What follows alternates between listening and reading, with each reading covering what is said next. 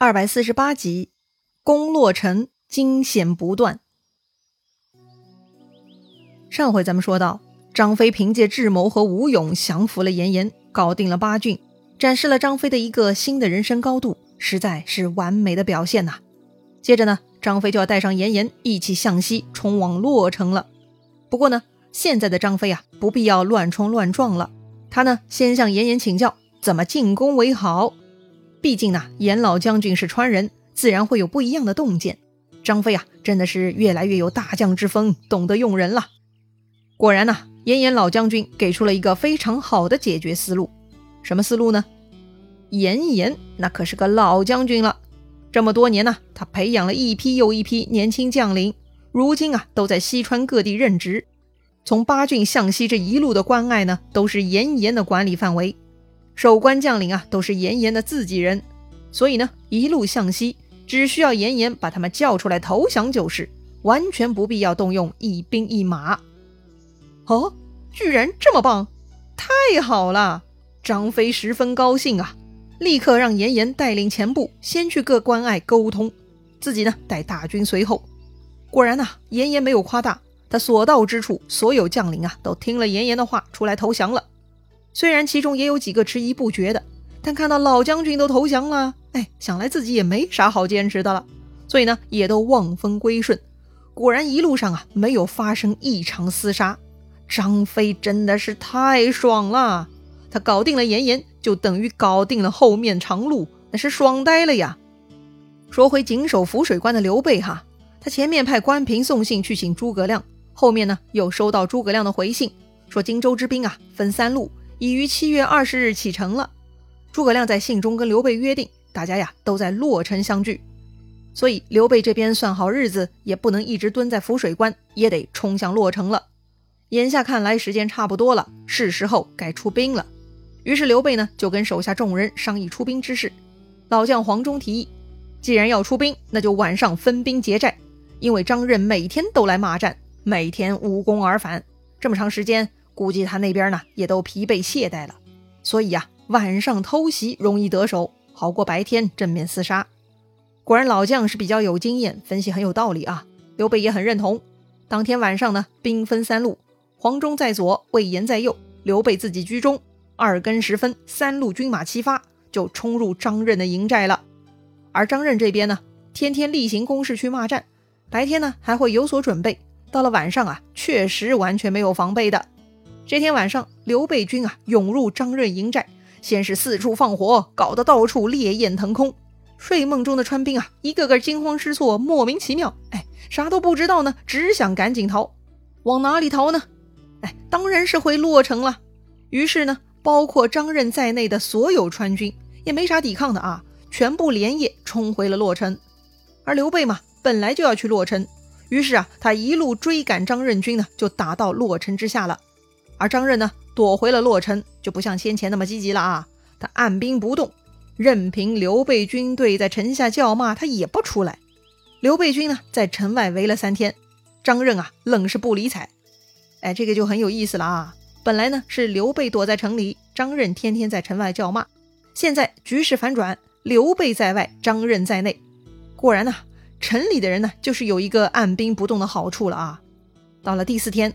刘备呢改变了战术，他自己带领义军攻打西门，令黄忠、魏延攻打东门，留出南门、北门放敌军行走。哎，围城必缺，不是围三面放一面吗？怎么刘备放出了南北两面呢？原来呀，刘备也是有考量的。这南门一带呢都是山路，北门呢直面浮水，这路啊都不好走，所以刘备嘛就不围了。那再说张任啊，虽然他躲在城里不出来。但他并不是简单的龟缩，他在观察敌情呢。从前面的布局，他射死庞统，到后来追杀刘备大军，都能看出张任一定的军事水平。他呢，也算是有两下子的。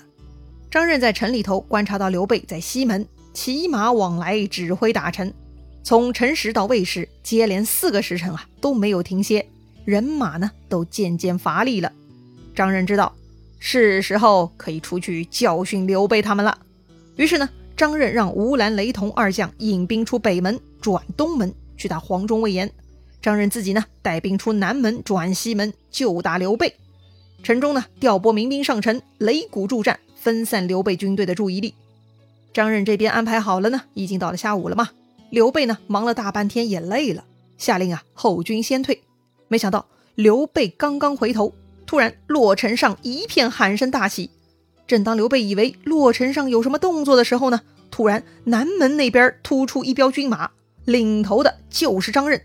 这张任呐哇哇大叫着要来活捉刘备。哎呀，本来处于进攻一方的刘备被这突如其来的情况给吓到了，瞬间大乱呐。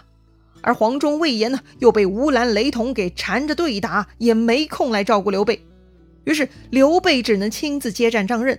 但是刘备的武功啊，不如张任，打不过呀。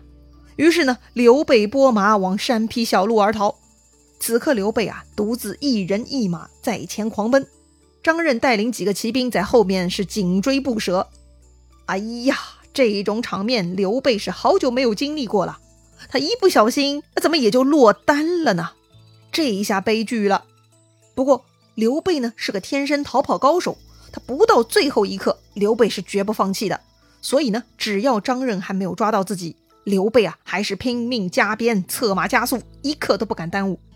但就在这个时候，前面呢又来了一彪军队。哎呦喂，这一下刘备要哭了。前有伏兵，后有追兵。天亡我也！是啊，刘备这次有些急功冒进了，不就是三天攻城失败吗？怎么第四天就把黄忠、魏延两员大将给分兵出去了呢？好像自己的武艺有多高强，可以独当一面一样哈！真是的，这刘备这回的指挥思路啊，真的有些莫名其妙了。这下好了吧？腹背受敌，那就彻底完蛋了。不过呢，即便看到前面的伏兵，刘备啊，还是没敢停下来。他继续向前冲，哎，幸亏他没有停下来啊！冲到前面，他才看清楚，前面所谓的伏兵呢，其实是自己的三弟张飞呀！哎呀，太好了！张飞看到大哥狼狈逃过来，那是二话不说冲上去相帮啊！他直接截住张任，大打出手。张任本来想捉刘备，没想到张飞半路杀出来，张任也不是张飞对手啊！他见势不妙，张任呢立刻掉头火速回城，跑得比兔子还快。张飞呢，一直追到洛城城下，还是没能抓住张任。张任毕竟熟悉地形啊，逃得飞快，迅速躲入城中，拉起了吊桥。好吧，张飞呢也没指望一口气攻破洛城。既然张任逃回去了，张飞呢这就回头来见大哥刘备了。张飞很得意啊，军师他们走水路还没到，自己反而先到，夺头功了，哈哈哈。刘备也觉得奇怪呀，按理说呢，山路险阻，沿途还有大军阻挡。怎么三弟能够长驱大进，先到洛城呢？哎，说到这个，张飞又得意了。他告诉刘备啊，沿途一共有四十五个关隘，全部由老将严颜招降，完全没有费分毫之力。哈哈，张飞呢还向刘备绘声绘色，说了自己抓住严颜有释放严颜之事啊。刘备很高兴啊，没想到三弟这次做事这么优秀啊，懂得招募人才、使用人才了呀。于是呢，张飞呢又将严颜带过来见刘备。刘备啊，赶紧向严颜道谢。若非老将军，我弟安能到此？说完，刘备就脱下自己身上的黄金锁子甲，赐给了严颜。严颜没想到啊，刘备如此大方，又对自己这么礼遇有加，十分感动，立刻拜谢。正当刘备准备安排酒宴，想跟严颜进一步交流呢，下面探马回报说呀。洛城中的吴懿、刘圭也带兵出来了，他们跟吴兰、雷同一起夹击魏延、黄忠，搞得魏延、黄忠顶不住了。啊！魏延、黄忠面对二打一的局面呐，那怎么行？必须要去救援呐！于是呢，张飞带左路，刘备亲自带右路，杀奔洛城。当时跟在后面打黄忠、魏延的吴懿、刘圭，发现刘备、张飞杀过来了，他们呢就不敢恋战，再度逃回了洛城。好吧。战局呢又再度变化，川军啊从二打一瞬间呢又变成一打二了，这吴兰雷同成了夹心了，而前面的黄忠魏延呢发现局势变化也转头进攻，而他们身后的刘备张飞又紧追不舍，处于中心位置的吴兰雷同是叫苦不迭呀，这俩人呢本来也不是什么高手，被前后夹击，信心崩坏，也没了斗志，就向刘备投降了。刘备很大气，同意投降，将他们收编入列，就在洛城外就近扎营了。好险好险呐！这第四天的刘备啊，算是在鬼门关外转了一圈，最终保全了。要不是张飞出现及时，刘备小命就要交代在张任手里，他的事业呢就要就此画上句号啦。话说退回洛城的吴懿、刘归，他们赶紧呢找张任一起商议对策。一番商议啊，他们决定，一方面给刘璋写信求援，另一方面呢继续积极对战。怎么打呢？张任鬼点子多啊，他提议说呀，来日自己领兵出城与刘备对战，到时候呢假装战败，把刘备军引向城北。瞅准时机呢，城中再杀出一军，从中截断刘备，就可以获胜了。吴懿也同意啊，也只能这么干了。于是约定张任出城诱敌，自己领兵从北门杀出，让刘归呢留在城里辅佐公子刘询守城。隔天，也就是到了第五天了，这个张任呐，按照约定就带几千人摇旗呐喊出城挑战。张任这种毛贼嘛，张飞看着都生气，二话不说就上马出营，就跟张任交锋了。两人对战不到十个回合，张任就假装失败，绕城而逃。张飞不知是计，自然是全力追逐。果然呢，就来到北门。北门嘛，吴懿就带领义军冲了出来，截住张飞。同时呢，在前面逃跑的张任呢，也带兵回头。一下子呢，又是二打一，团团围住了张飞。虽然张飞是很勇猛，但是一下子被两路军包围呢，也有些麻烦了。张飞啊，是进退不得，正郁闷呢。突然呢，他听到一阵喊杀声。原来呀，这北门之外就是涪江，而涪江边居然杀出了一彪军队。当先一员大将是挺枪跃马，直接冲向吴懿。那个人呐，十分勇猛，也就一个回合就把吴懿给活捉过去了。吴懿被捉，川军大乱，张任呢也趁机逃跑了。张飞呢，这才得以摆脱包围。张飞出来一看，原来救自己的是赵子龙啊！幸亏啊，张任的主意是在北门截杀，遇到走水路的赵云，否则张飞被张任引到南门就没有帮手喽。